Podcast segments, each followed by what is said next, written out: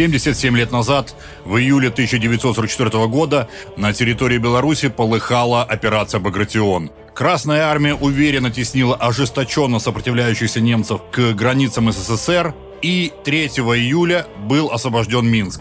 Об этом знаменательном событии мы поговорим в рамках подкаста Использованы воспоминания Анатолия Леонтьевича Кананевича, бойца партизанского отряда имени Кутузова Брестского партизанского соединения, Александра Ивановича Слободы, командира партизанского отряда номер 3 партизанской бригады имени Ленинского комсомола, и Александра Федоровича Феня, при освобождении Минска начальника штаба 2-го танкового батальона 31-й танковой бригады 5-й гвардейской танковой армии. 22 июня 1941 года на землю Белоруссии пришла война. Немецкая группа армий «Центр» прорвала оборону советских войск и стала стремительно продвигаться на восток. Вся, наверное, беда в том, что мы оказались как раз на пути движения вот этих передовых частей немцев –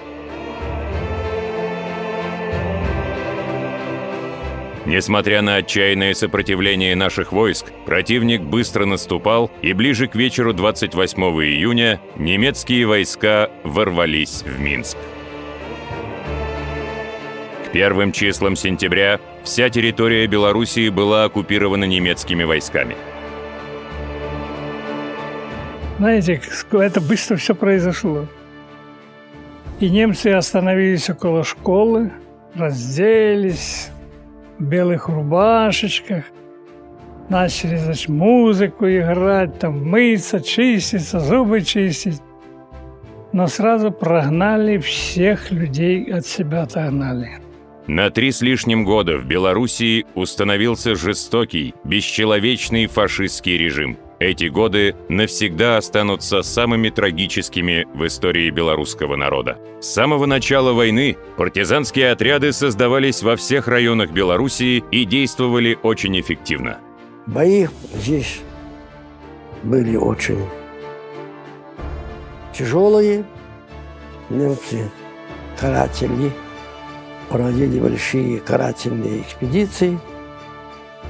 Но наш народ не дрогнул. И такого сопротивления фашизму, как в Белоруссии, не было ни в одной другой стране. За время оккупации на территории Белоруссии сражались с врагом более 370 тысяч партизан, около 5 тысяч – дети в возрасте до 14 лет. Немцы практически уже в 43 году жили только по райцентрам. И то там везде пообносили э, свои учреждения. Ну, Крым такие районы поделали. А остальное все партизаны владели. На соли нет, мы идем в райцентр. И э, там же есть столовая, там склад какой-то, разгромили его, забрали там все, что это было, и привезли в отряд. К 1944 году ситуация на фронте изменилась. После поражений под Сталинградом и в Курской битве немецкие войска постепенно отступали на запад, преследуемые советской армией. Основные силы группы армий «Центр» к лету 1944 года находились в Белоруссии и тщательно готовились к обороне. В то же время советские войска не менее тщательно готовились к проведению крупнейшей стратегической наступательной операции по освобождению Белоруссии, получившей кодовое название «Багратион». Надо было ликвидировать немецкую группировку группы армий «Центр», чтобы у нас открылась возможность проводить стратегические операции по направлению на Варшаву на Берлин. Это первое. Второе, чтобы нам имелась возможность выйти к Балтийскому морю. В операции участвовали войска Первого Прибалтийского фронта, командующий Баграмян, Первого, Второго, Третьего Белорусских фронтов, командующий Черняховский, Захаров, Рокоссовский. Общая численность – 2,5 миллиона солдат и офицеров. Им предстояло столкнуться с одним миллионом двумястами тысячами немецких солдат, преодолеть хорошо подготовленную оборону противника глубиной до 270 километров.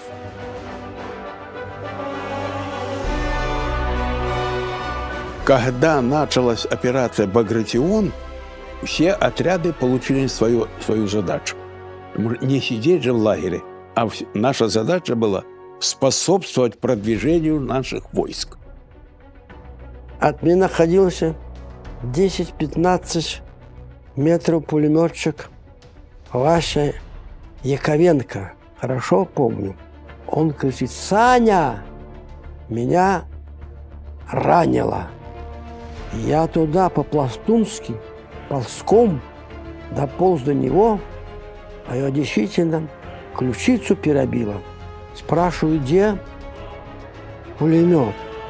Он говорит, смотри там. Я искал, пулемет был отброшен в пределах трех метров взрывной волной. Я пулемет нашел. А где диски, думаю, спрашиваюсь. А диски были засыпаны песком. А там песок такой, как грайс, камешком.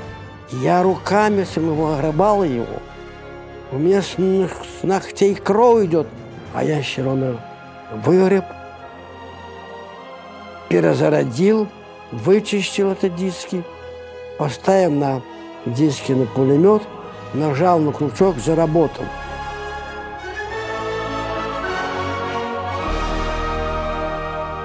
На первом этапе были проведены Витебско-Аршанская, Могилевская, Бобруйская, Полоцкая операции, в результате которых оборона противника была прорвана на шести участках.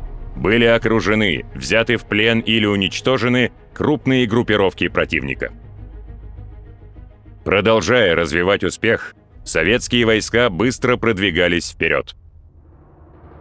На рассвете 3 июля Второй гвардейский танковый корпус Бурдейнова ворвался в Минск с северо-востока. Севернее Минска подошли части 5-й гвардейской танковой армии. С юго-востока в город вступил первый гвардейский танковый корпус Первого Белорусского фронта под командованием генерала Панова. Наш дозорный танк младшего лейтенанта Моторина уже 3 числа когда начал выдвигаться вперед, из переулка выходит немецкое самоходное орудие «Фердинанд». И у него башни нет, а маска 200 миллиметров не пробьет наш снаряд. Он дает команду таранить.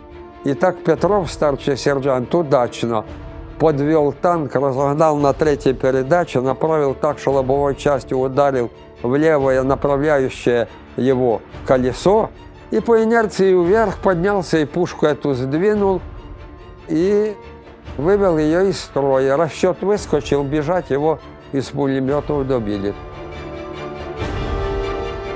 К вечеру 3 июля Минск был полностью освобожден от врага.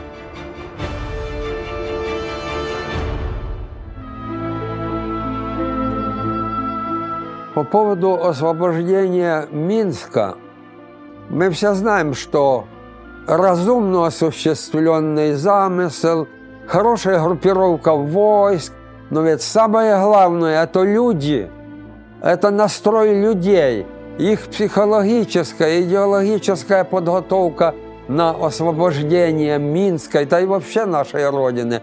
Ценно же не только в том, чтобы город освободили, а потом и республику освободили, и в том, что мы людей – своих освободили от этого ужасного гнета.